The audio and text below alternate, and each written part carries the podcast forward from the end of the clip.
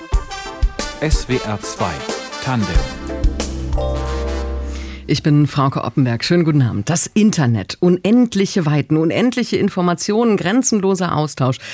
So ist das Ideal, aber die Wirklichkeit sieht leider ganz anders aus. Informationen werden gefiltert, Algorithmen spülen uns immer die Nachrichten auf den Bildschirm, die wir lesen und glauben wollen.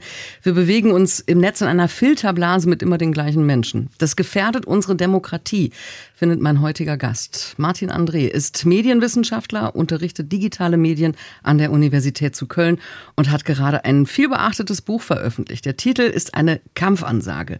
Big Tech muss weg. Die Digitalkonzerne zerstören Demokratie und Wirtschaft. Wir werden sie stoppen.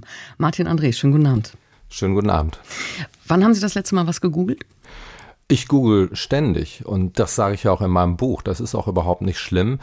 Denn mein Buch vertritt ja gerade die These, dass die digitalen Medien uns keine Freiheit mehr lassen, denn wir sind, wenn sich diese Netzwerke einmal durchgesetzt haben, quasi zu ihnen verdammt. Und das ist erstmal eine super Botschaft für die Hörer und Hörerinnen da draußen, denn ganz viele Menschen, die finden das ganz schlimm, was im Netz passiert und fühlen sich selber schuldig und sagen dann immer, oh verdammt, ich nutze das ja selber auch. Und deswegen ist dieses Buch auch ein bisschen eine Befreiung für diese Menschen, denn es ist überhaupt nicht schlimm, dass sie das tun, denn das war zu allen Zeiten der Fall. Die Leute haben früher Radio gehört und heute nutzen sie halt Social Media. Der Unterschied, der ist natürlich, dass jetzt diese Mediengattungen Privatunternehmen gehören und das müssen wir abschaffen. Und dass sie ganz groß sind. Also Google, Amazon, Apple, Meta, Microsoft, das sind die Big Five, die Sie meinen, wenn Sie sagen, Big Tech muss weg. Welche Marktmacht haben diese Unternehmen? Ja, diese Marktmacht ist dramatisch. Die ist sogar so schlimm, dass ich mir das als Wissenschaftler niemals hätte vorstellen können, denn wir haben das ja erstmals vermessen. Und ich gebe Ihnen da einfach mal ein paar Zahlen. Also wenn Sie jetzt zum Beispiel an Suchmaschinen denken, da hat im Prinzip Google dann den Marktanteil von 90 Prozent und deswegen nutzen das alle Menschen und das bedeutet natürlich, dass eigentlich eine komplette Mediengattung von einem Privatunternehmen betrieben wird. Stellen Sie sich vor, sozusagen einem Medienunternehmen würde zum Beispiel das Fernsehen gehören in Deutschland. Wäre undenkbar und das akzeptieren wir hier und das sollten wir eben ändern. Hm. Der Medienwissenschaftler Martin André ist mein Gast heute Abend. Big Tech muss weg, so heißt sein aktuelles Buch und das ist nicht das erste Buch, mit dem Sie, Herr André, die Marktmacht der großen Digitalkonzerne anprangern. Ihr Atlas der digitalen Welt hat vor drei Jahren auch schon für Aufsehen gesorgt und für Reaktionen der großen Digitalkonzerne, von denen Sie sagen, das hat mein Leben verändert. Inwiefern? Tatsächlich ist dieser Atlas die weltweit erste Vermessung der digitalen Mediennutzung, die ein ganzheitliches Bild zeigt davon, wo denn der Traffic überhaupt ist. Und die Ergebnisse waren haarsträubend, weil wir eben zeigen konnten, fast der ganze Traffic ist nur auf diesen Plattformen und eigentlich kriegt der ganze Rest des Internets fast nichts ab. Wir können sagen, es ist ein riesengroßer Friedhof. Und das ist natürlich eine sehr brisante Information, denn da merkt eigentlich jeder Laie sofort, das darf ja nicht sein, dass das Internet vollständig von Monopolen beherrscht wird. Das ist eine Information, die natürlich die Digitalkonzerne nicht draußen haben wollen. Und deswegen habe ich da Stress bekommen, so viel kann ich sagen. Und natürlich, Sie wissen, ich bin ja nur ein Einzelkämpfer. Ja, das heißt, ich habe keine gewaltige Organisation hinter mir stehen. Wenn Sie merken, dass Sie in Konflikte geraten mit Unternehmen, die Hunderte von Milliarden Euro Umsatz machen, dann macht sie das erstmal als Person halt auch nervös und dann haben sie schon einige schlaflose Nächte. Sie sind jetzt ein bisschen vage und Sie schreiben auch in Ihrem Vorwort zum Buch, Sie können das nur andeuten, was passiert ist. Hat man Ihnen dann einen Maulkorb verpasst? Nein, das machen die viel, viel cleverer. Sie müssen sich das aber so vorstellen, dass die natürlich alleine aufgrund ihrer wirtschaftlichen Macht eben auch eine unglaubliche Macht haben über Partnerunternehmen. Und das heißt, ich habe mir sogar auch die Frage gestellt, soll ich das überhaupt schreiben? Auf der anderen Seite habe ich mir, ich will sie auch nicht damit durchkommen lassen, weil ich das so schlimm fand. Aber ich kann es nicht vollständig offenlegen, weil wenn dann irgendwelche Leute ihren Job verlieren oder andere schlimme Dinge passieren, dann ist es am Ende auch meine Schuld. Mhm. Und das haben sie in der Vergangenheit ja auch schon gemacht, dass sie eben auf Organisationen oder Institutionen, auf die sie Kontrolle haben oder die sie beeinflussen können, dass da zum Beispiel Leute ihren Job verloren haben. Warum haben Sie sich offenbar nach diesem Erlebnis gesagt, jetzt erst recht, jetzt die Kampfansage? Weil ich natürlich auf der einen Seite Wissenschaftler bin. Das heißt, erstmal war das ganz einfach eine Grundlagenstudie, wo wir diese Marktmacht gemessen haben. Aber wenn Sie dann merken, dass diese Vormachtstellung so weit fortgeschritten ist, dass diese schlimmen Unternehmen in Deutschland aktiv Wissenschaftsfreiheit bekämpfen, gegen Wissenschaftsfreiheit vorgehen.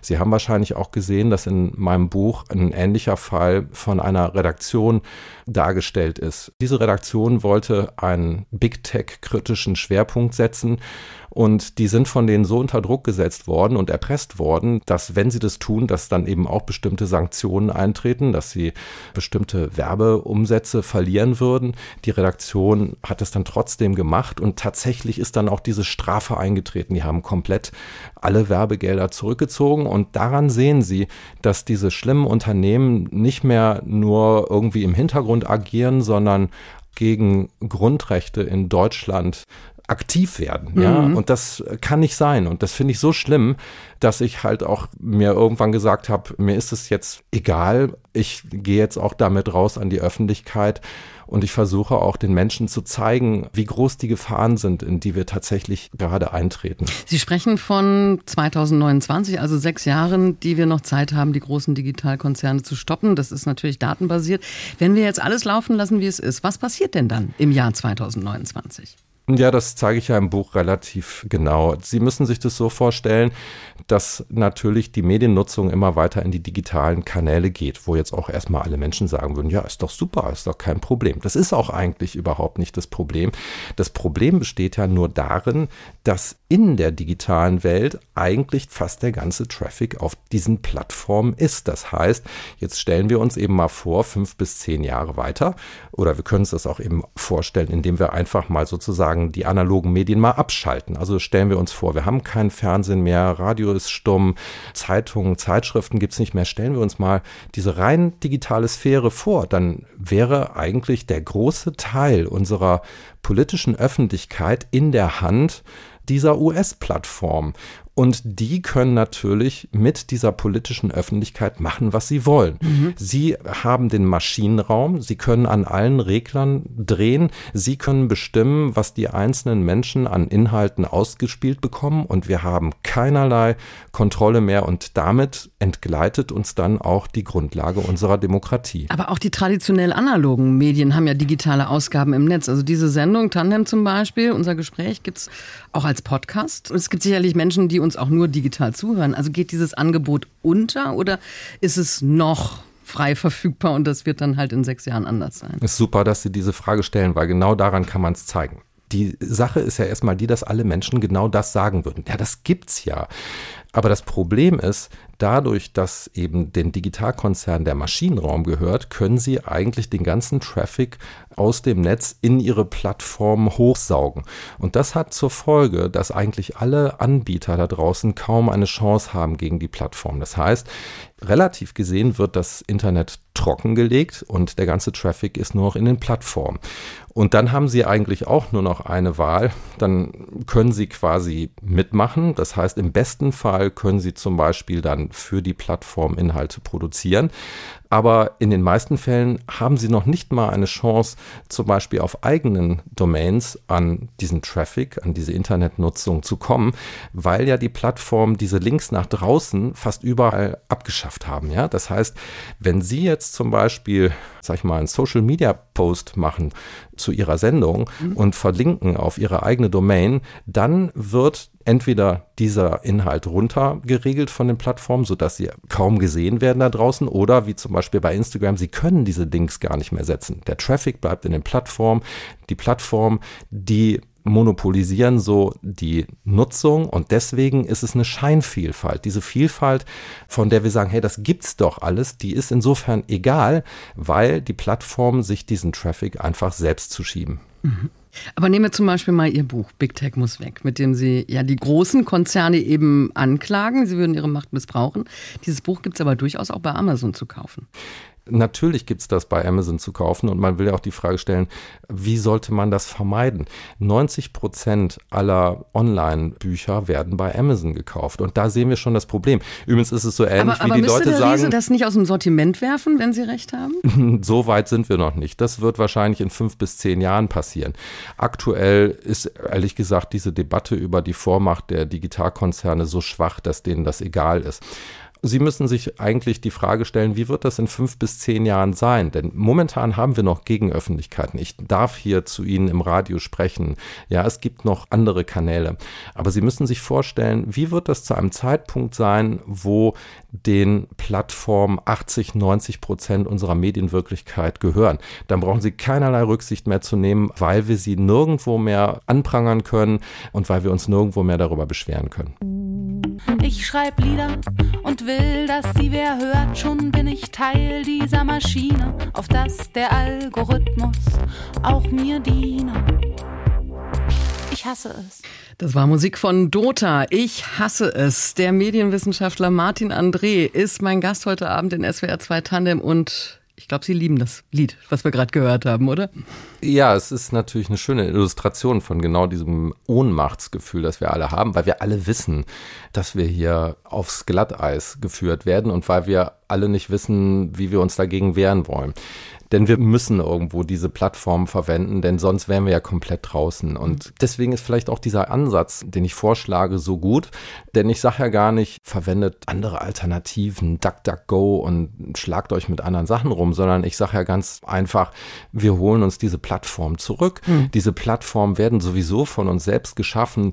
Diese Plattformen dürfen sowieso nie so gestaltet sein, dass ein Privatunternehmen vollständig darauf zugreifen kann. Und deswegen drehen wir den Spieß um, die haben uns gehackt, das habt ihr jetzt 10, 20 Jahre super gemacht und jetzt machen wir das genau umgekehrt. Jetzt hacken wir euch und holen uns unser Internet zurück und uns ist das auch egal, ob ihr protestiert oder nicht. Ihr habt auch euch nie darum gekümmert, wenn wir uns wehren wollten und deswegen holen wir uns jetzt einfach zurück, was sowieso uns gehört. Weil das Internet ja an sich eine gute Idee ist. Also es basiert ja auf einem Gedanken, freier Zugang zum Wissen der Welt, Vernetzung der Menschen, Austausch, Verständnis.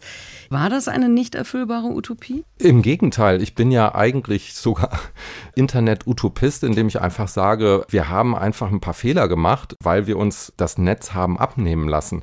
Und deswegen müssen wir uns das Netz einfach wieder zurückerobern. Und das können wir ganz einfach machen, denn wir können selbst in Deutschland darüber bestimmen, wie wir das Internet gestalten. Momentan haben wir es leider durchgehen lassen, dass die Konzerne die Regulierung so geschaffen haben, dass sie selbst so bevorzugt werden, dass der ganze Rest des Internets eine Wüste ist. Und diese falsche Regulierung, die können wir ändern. Wir können das Netz wieder befreien. Wir können es wirklich liberalisieren eigentlich und zu einem Netz machen, wo wieder jeder eine Chance hat und wo zum Beispiel Sie dann auch mit Ihren Inhalten eine Chance haben, Traffic zu bekommen, indem wir einfach diese Mechanismen abschalten, die es den Digitalkonzernen ermöglichen, diese Traffic-Silos zu erschaffen. Über die Maßnahmen, die Sie ja auch in Ihrem Buch aufzählen am Ende, sprechen wir nachher nochmal ausführlich. Aber wie sähe denn das befreite Internet, wie Sie es nennen, aus? Was wäre das Internet idealerweise? Ja, es ist ganz einfach. Wir haben jetzt eine Handvoll Monopole und in diesem zukünftigen Internet wäre einfach dieser Traffic viel gleichmäßiger verteilt. Das heißt, die Plattformen müssten geöffnet werden. Es wäre viel einfacher, Traffic aus den Plattformen nach draußen zu bekommen. Und jetzt kommt eigentlich noch eine ganz schöne zusätzliche Folge von dieser Veränderung. Denn jeder Traffic, der dann wieder auf Domains stattfindet, auf Webseiten stattfindet, wo Urheber diese betreiben, da haben wir natürlich dann auch wieder den Zustand, dass die Urheber auch Haftung übernehmen müssen für die Inhalte. Das heißt, wir hätten in dem Augenblick viel weniger Fake News und Hate Speech, viel weniger strafbare Inhalte im Netz, weil automatisch durch diese Befreiung die rechtliche Lage die wäre, dass viel mehr Traffic eben mhm. nicht mehr auf den Plattformen wäre, sondern eben auf individuellen Domains. Sie sind 1971 geboren, also kein Digital Native, wie man so schön sagt. Können Sie sich noch erinnern, wann Sie das erste Mal drin waren, wie es Boris Becker in der frühen berühmten Werbung gesagt hat. Also welche Möglichkeiten haben Sie damals mit dem Netz gesehen? Also ich war eigentlich lange Zeit auch Netzutopist, können Sie sagen. Ich fand das alles total super. Auch die Verfügbarkeit von Informationen fand ich toll. Bei mir ist es so gewesen, dass ich eigentlich in den Nullerjahren angefangen habe zu zweifeln. Da kam dann dieses Buch von dem Chris Anderson, The Long Tail, wo er gesagt hat, hey, das äh, Internet wird den Kleinen helfen und die Großen klein machen. Und ich habe damals schon gesagt, komisch, das wirkt für mich nicht so, dass das der Fall ist. Und damals habe ich halt angefangen, auch zu diesem Thema zu forschen und habe 2010 die ersten Schriften veröffentlicht und Modelle veröffentlicht, wonach genau das Gegenteil passieren müsste, wonach diese Digitalisierung eben zu sehr starken Konzentrationseffekten führen müsste. Aber das war damals vollkommen zur Unzeit. Das war noch die Zeit des guten Internet. Das war die Zeit von Barack Obama, wo wir alle noch gedacht haben, hey, das wird super. Mhm. Sie sind ja nicht nur Wissenschaftler. Sie waren ja auch jahrelang PR-Manager für den Konzern Henkel. Oh, das würde ich aber so nicht stehen lassen. Ich war auf keinen Fall PR-Manager. Nein, ich war Marketing-Manager bei Henkel, das ist völlig richtig. Und das war übrigens auch ein Grund, weswegen ich mir diese Frage gestellt habe, weil wir damals auch selber Webseiten betrieben haben, die extrem erfolgreich waren. Also zum Beispiel, das war damals schwarzkopf.com. Das war eine große Content-Marketing-Webseite und ich konnte natürlich hinten sehen, wie viel Traffic wir denn bekommen haben. Und obwohl das damals gefeierte Best Practices waren, habe ich ja natürlich gesehen, der Traffic, den wir hier bekommen, das ist echt nicht richtig viel. Das heißt, da habe ich auch schon früher angefangen zu zweifeln und deswegen sollte übrigens auch die Industrie und die Privatunternehmen sollten anfangen zu zweifeln. Denn die müssten ja auch merken, dass das alles nicht so richtig gut funktioniert mit dem Content Marketing, dass sie immer mehr bezahlen müssen für digitale Sichtbarkeit. Und deswegen ist es richtig, dass ich das auch quasi am eigenen Leib erfahren habe, dass das sehr, sehr schwer ist, diesen Traffic hm. zu bekommen. Sie mahnen da ja auch in Ihrem Buch an, dass diese Vormachtstellung der großen Digitalfirmen eben auch eine Wirtschaftsmacht ist. Genau, ich will auch vor allem zeigen, es geht jetzt hier nicht darum, dass man Kapitalismuskritik betreibt oder so, denn es ist ja im Gegenteil so, dass alle gleichermaßen betrogen werden. Das heißt, die Medien Konzerne werden betrogen, die Blogger werden betrogen, ich habe es Ihnen gerade gesagt, die Markenkonzerne werden betrogen, der Mittelstand wird betrogen, kleine, große Unternehmen werden betrogen, der öffentlich-rechtliche Rundfunk wird betrogen. Ja, wir werden ja alle durch die gleichen Mechanismen betrogen. Und deswegen ist es übrigens auch für mich so wichtig, dass das hier überhaupt nicht einer politischen Richtung zugeordnet werden kann. Denn das ist ja übrigens auch das Schöne daran. In dem Augenblick, wo wir erkennen, dass wir alle durch den gleichen Mechanismus betrogen werden, ist es ja auch total einfach, diesen Mechanismus einfach abzuschaffen. Das hat nichts mehr mit einer politischen linken oder liberalen genau. Einstellung zu ist tun. Ist es nicht, das zeige ich ja gerade in dem Buch. Also ich zeige auf der einen Seite so die Blogger, ja, die sind quasi die Idealisten und die schaffen es nicht, unabhängige Domains und Webseiten aufzubauen, die stark sind. Die kriegen keinen Traffic. Und ich zeige es dann zwei Seiten später, das globale Konzerne, die über Milliarden an Ressourcen verfügen, die über riesige Digitalabteilungen und die besten Agenturen der Welt verfügen, die schaffen es auch nicht. Mhm. Ja, das heißt, also auch, Hen auch, Henkel, um mal wieder zu dem Beispiel zurückzukommen, niemand. 22 Milliarden Euro Umsatz im Jahr, also ist ja durchaus eine Marktmacht. Nein, die alle diese alle diese Unternehmen, die ich da zeige, die werden seit der Jahrtausendwende bestimmt dreistellige Millionenbeträge ausgegeben haben, um natürlich ihre eigenen Webseiten, ihre eigenen Domains aufzubauen. Und wenn Sie sich die Ergebnisse anschauen, ist es ja ehrlich gesagt ein Witz, was die alle geschafft haben. Ja, das heißt, sie haben sehr, sehr viele Ressourcen auf dieses Thema eingesetzt. Keiner ist erfolgreich und es kann ja nicht sein. Ne? Das merken Sie auch sofort. Lassen Sie uns einfach mal über die Landesgrenzen schauen, denn wir können sagen halt, in Deutschland schafft das keiner. Ja? Also weder ein Medienkonzern noch ein Konsumgüterunternehmen noch ein anderes Unternehmen schafft das, aber in den anderen Ländern schafft es ja auch niemand. Das heißt, nirgendwo soll das jemand schaffen und der ganze Traffic geht nur zu Big Tech. Das kann ja nicht sein.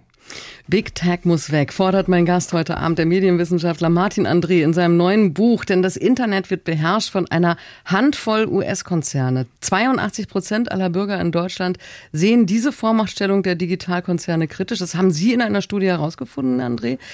Wie sehr hat Sie das selbst überrascht? Mich hat es tatsächlich etwas überrascht, weil ich wollte eigentlich am Ende ja nur sagen, hey, schaut her, ihr redet die ganze Zeit über Daten und Überwachung und Fake News und dergleichen. Das sind Themen, die in den Medien sind und mein Thema Das bearbeite ich jetzt seit 15 Jahren und ich wollte eigentlich nur sagen, schaut mal her, das ist auch bedeutsam. Deswegen haben wir unterschiedliche Statements ja hier den Menschen vorgelegt und ich war tatsächlich überrascht, wie stark diese Ablehnung schon ist und deswegen ist das ein super Indikator dafür, dass die Menschen hier interessanterweise viel cleverer sind draußen als die vielen Experten und Expertinnen, die das offenbar noch nicht zu begreifen scheinen, wie schlimm die Situation ist und dass wir sofort den Zustand ändern müssen. Also die Menschen draußen, die haben das kapiert. Die verstehen, wir werden von denen verarscht und die wollen, dass wir das stoppen. Am Ende Ihres Buchs nennen Sie 15 Maßnahmen, wie wir das Internet von Big Tech befreien können. Lassen Sie sie mal durchgehen, weil das ist gar nicht so einfach. Alle Punkt, 15, da bin ich naja, gespannt. den ein oder anderen. Ja. Punkt 1. Allgemeine Durchsetzung offener Standards. Was heißt das?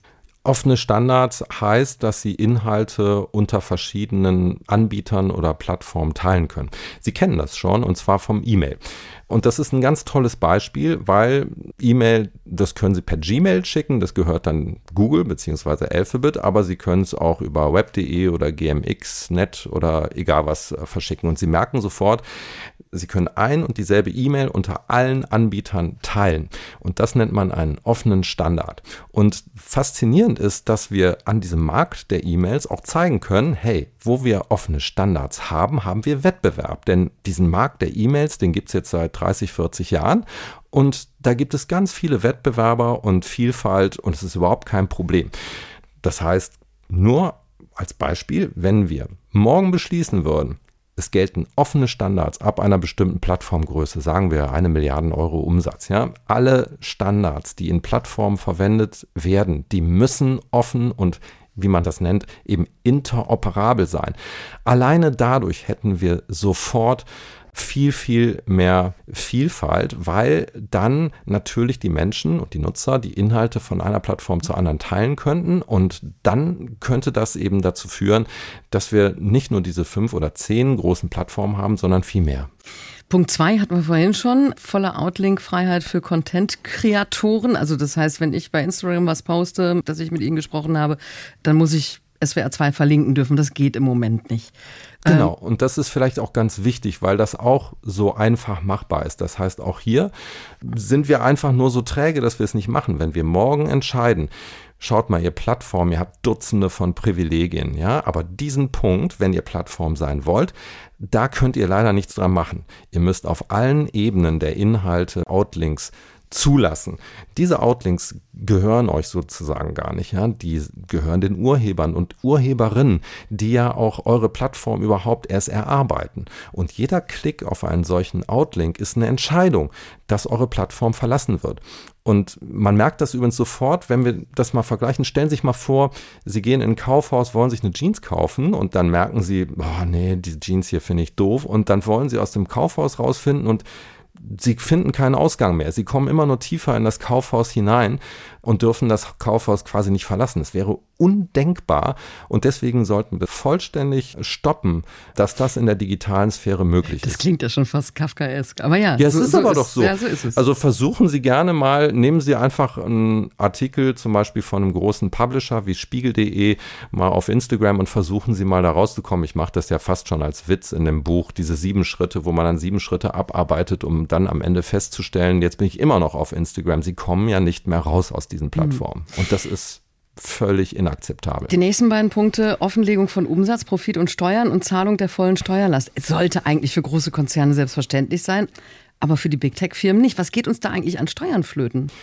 Das ist eine Menge und das wissen wir ja auch überhaupt nicht, was uns flöten geht, weil die globalen Internetkonzerne ja auch gar nicht publizieren, welche Umsätze sie erzielen. Das ist sicherlich juristisch ein schwieriges Feld, weil das sind Unternehmensgeheimnisse und die sind in Deutschland sehr stark geschützt, weswegen ich auch vorschlage, dass man hier so eine Art unabhängige, sag ich mal, Behörde schaffen kann, die solche Zahlen vorhält, dass die aber immer für Zugriffe zum Beispiel von anderen staatlichen Behörden oder von Steuerbehörden zur Verfügung stehen, sodass man den Digitalkonzernen hier auf die Finger schaut. Und ehrlich gesagt, es ist komplett inakzeptabel, dass in Deutschland alle Unternehmen Steuern zahlen und die diese Methoden nutzen, um Steuervermeidung zu betreiben. Punkt 8 verstehe ich schon wieder nicht. Maximal fünf algorithmische Traffic-Verteilungsschemata. Ja, nö, das ist so, dass natürlich momentan für die Nutzer gar nicht mehr erkennbar ist, warum sie bestimmte Inhalte ausgespielt bekommen. Und ich sage einfach nur, das muss reduziert werden. Ihr dürft euch bestimmte Faktoren von mir aus aussuchen als Plattform, aber nicht eben Hunderte oder Tausende, wie es jetzt ist, sodass für uns Nutzer gar nicht mehr erkennbar ist, warum bekommen wir bestimmte Inhalte. Und so können die Plattformen das zwar weiter personalisieren, aber nur innerhalb mhm. eines bestimmten Rahmens, der transparent den Nutzern mitgeteilt werden muss. Aber wenn ich sage, ich verstehe das nicht, ist das nicht vielleicht sogar das größte Problem, warum die Big Tech-Unternehmen überhaupt so viel Macht über uns bekommen konnten, dass wir eben vieles nicht verstehen, was da im Hintergrund an Algorithmen und an KI arbeitet, dass wir nicht mal die AGB verstehen, denen wir dann mal eben schnell mit einem Klick zustimmen, ohne sie zu lesen? Ja, aber das zeigt umso mehr, dass wir hier sehr genau kontrollieren müssen, was passiert. Und das ist ja ehrlich gesagt auch der Grund, warum es den Tech-Konzernen gelungen ist, auch große Behörden lange Zeit eigentlich ja, zu hintergehen und sie Weil auch da Menschen sitzen, die es nicht verstehen. Ja, genau. Natürlich, Sie können sich vorstellen, diese Tech-Konzerne haben so unendliche Ressourcen, die sie natürlich auch in Anwälte und dergleichen stecken können, dass viele Behörden hier überhaupt keine Chance haben. Alle 15 Punkte sind aber mit Verlaub Maßnahmen, die die Politik treffen muss, beziehungsweise vielleicht schon längst hätte treffen müssen. Wie abhängig ist die Politik von Big Tech? Das ist ja das nächste Problem. Das heißt, ich beschreibe das in dem Buch ja auch sehr stark. Schauen Sie nur mal auf dem Feld der Cybersecurity. Schauen Sie nur mal zum Beispiel, wie abhängig westliche Regierungen von den Cloud-Services sind, die die Big Tech-Konzerne anbieten. Schauen Sie sich jetzt die Situation an im Ukraine-Krieg, dass das Satelliteninternet quasi von Elon Musk zur Verfügung gestellt wird. Das heißt, wir haben eine Situation, wo wir aktuell westliche Regierungen haben, die vollständig abhängig sind von Medienkonzern. Ja, und nochmal, ich habe es ja schon im Einstieg gesagt, diese Unternehmen werden in Zukunft unsere politische Öffentlichkeit kontrollieren. Und deswegen müssen wir sofort ein Bewusstsein davon gewinnen, wie stark diese Abhängigkeit westlicher Regierungen ist. Denn schon jetzt ist das natürlich auch eine Frage, die wir uns stellen können. Ist es vielleicht auch so, dass die westlichen Regierungen das durchaus wissen, wie schlimm der Zustand im Internet ist, aber vielleicht auch schon zu schwach sind und mhm. gar nichts mehr machen können, weil sie auf so vielen Feldern so abhängig sind von den Digitalkonzernen, dass sie dann natürlich in Konflikte geraten, wenn sie hier wirklich was unternehmen. Aber nochmal, alle 15 Punkte, da kann ich als Netznutzende nichts von umsetzen. Oder gibt es irgendwas, was ich tun kann, wie zum Beispiel WhatsApp-Links liegen lassen und zu Signal wechseln oder X früher Twitter verlassen und in eine andere Plattform wählen? Wie schon eingangs gesagt, ich glaube, dass wir Nutzer und Nutzerinnen nicht wirklich was erreichen können über sozusagen freie Wahl. Das gilt nur in nicht monopolistischen Märkten. Ja? Also Sie können das bei Keksen machen und dergleichen. Sie können es aber nicht bei Mediengattungen machen. Sie können auch nicht über des Gutenbergs Buchstaben sozusagen boykottieren und Kartoffelstempel schnitzen. Ja? Das ist kaum durchführbar und deswegen nutzen Boykotte auch nichts. Nein, der Totalschaden ist hier tatsächlich so entstanden, dass die Behörden, die die Menschen in unserem Land vor solchen monopolistischen Zuständen schützen sollen, dass die vollständig versagt haben.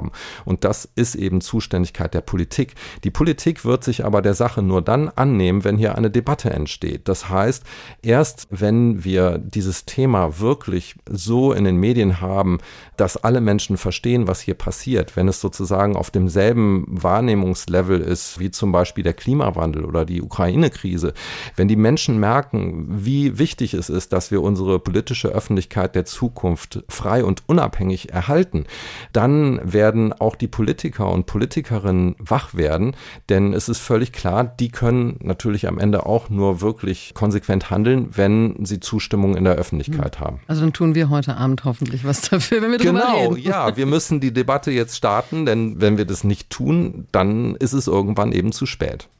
Sie hören SWR 2 Tandem. Das Magazin Cicero nennt ihn einen Don Quixote, der gegen Windmühlen kämpft. Andere sprechen von David gegen Goliath.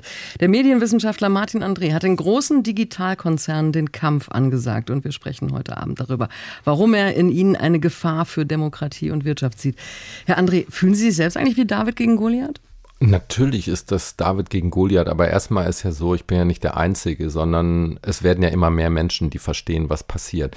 Ich bin gerade auch total motiviert, weil ich auch immer mehr Zuspruch bekomme von Teilen der Gesellschaft, wo ich das gar nicht gedacht hätte. Also ein Beispiel ist, dass ich vor einer Woche bei einem sehr hochkarätigen Vortrag eingeladen wurde von der Tech-Community in Berlin und dort durfte ich sprechen.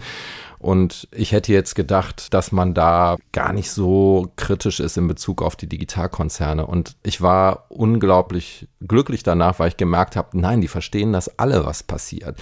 Und ich komme auf immer wieder neue Veranstaltungen und darf sprechen und ich merke, immer mehr Menschen verstehen, dass wir alle betrogen werden. Und deswegen habe ich das Gefühl, dass wir gerade so einen Tipping Point hinter uns haben, dass die Menschen immer mehr verstehen, mhm. was passiert. Wobei, wenn ich lese Don Quixote, das ist ja eine schlimme Zuschreibung, weil sie suggeriert, dass sie gegen etwas kämpfen, was nicht da ist.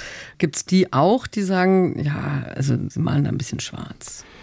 Ja, das fand ich auch eine komische Formulierung, weil wenn Sie den Artikel lesen, ist er ja sehr zustimmend. Ja, ja? das heißt, wahrscheinlich war es auch mit dem Augenzwinkern gemerkt.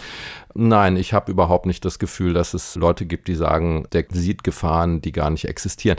Denn das ist das Schöne, das haben wir ja durch unsere Messungen eigentlich vollständig bis in das letzte Detail belegt. Das heißt, auf der Ebene der Fakten haben wir hier eigentlich keine Diskussion mehr. Auf der Ebene der Fakten ist das genauso klar wie eben der Klimawandel. Ja, mhm. wir müssen eigentlich jetzt auch in die Umsetzung der Lösung kommen, denn die Fakten sind geklärt. Wir werden sie stoppen, so heißt es im Titel Ihres Buchs. Was macht Sie da so zuversichtlich? Also wahrscheinlich habe ich mir auch selbst Mut gemacht, aber auf der anderen Seite kann man ja auch sagen, wir müssen sie stoppen, denn wenn wir sie nicht stoppen, wird unsere Demokratie in wenigen Jahren irreparabel zerstört sein. Und das können wir nicht hinnehmen. Wir sehen ja auch in der Argumentation im Buch, dass diese digitalen Medienmonopole vollkommen verfassungswidrig sind. Das heißt, wir können das nicht akzeptieren, dass der Zustand im Netz so bleibt, wie er ist. Und wir sind ein freies Land. Wir dürfen hier zum Glück selbst gestalten, wie wir die Welt haben wollen. Und deswegen können wir es ändern. Und das ist ja auch das, was ich sage. Schauen Sie sich ein Problem an wie der Klimawandel. Da müssen wir Trilliarden Euro ausgeben, um das zu ändern. Es ist unglaublich schwer, das zu ändern. Und ich sage ja, wenn wir diese Maßnahmen durchführen, ist das Netz in zwölf Monaten befreit, der Spuk ist vorbei und alle haben wieder eine Chance. Wir sind ein freies Land, ist allerdings manchmal auch ein bisschen problematisch, weil ich höre schon die Rufe. Regulierungen, ja, die bringen nichts, chinesische Zustände, das Internet muss frei von Regulierungen bleiben. Ist es ein Punkt? Da würde ich sehr hart gegenhalten, denn aktuell ist das Internet ja reguliert und zwar es ist digital feudalistisch reguliert. Es ist so reguliert, dass nur die Plattformen eine Chance haben und niemand anders. Und deswegen ist die Wirklichkeit eine ganz andere. Wir werden das Internet neu regulieren, wir werden es anders regulieren, wir werden es so regulieren, dass wir es befreien und öffnen und dass wieder alle Anbieter im Netz eine Chance haben. Wenn Sie für einen Tag den Job des Kanzlers hätten, was würden Sie tun? Auch ich würde sofort hingehen und ich würde mir diese 15 Maßnahmen anschauen. Ich würde ein paar unternehmerisch denkende und clevere, kreative und innovative Menschen zusammensetzen, würde schauen, schauen, ob es noch bessere Ideen gibt. Ich würde die sofort in Gesetze bringen. Ich sage ja auch immer, eigentlich müssten wir eine sehr breite, also 80, 90 prozentige parlamentarische Mehrheit für diese Maßnahmen haben, weil alle Menschen diesen Zustand ja ablehnen. Das heißt, erstmal können sowieso linke Parteien gar nicht akzeptieren, dass wir hier diese US-Digitalkonzerne haben, die schon Daten mit dem amerikanischen Geheimdienst geteilt haben und zu den übelsten Monopolisten der Welt gehören, dass die weitermachen dürfen. Aber interessanterweise kann auch keine Partei Partei, die wirtschaftlich liberal denkt, diese Monopole hinnehmen. Also müssten wir nach meiner Rechnung sofort 87 Prozent der Stimmen im Bundestag für jede gesetzgeberische Maßnahme haben. Das heißt, wir können das sehr schnell klären. Wir können diese Gesetze sehr schnell umsetzen. Wir sollten gleichzeitig in Richtung EU arbeiten, damit die idealerweise mitmachen und das analog umsetzen. Und dann würde ich denken, in ein bis zwei Jahren haben wir wieder ein freies Internet in Europa.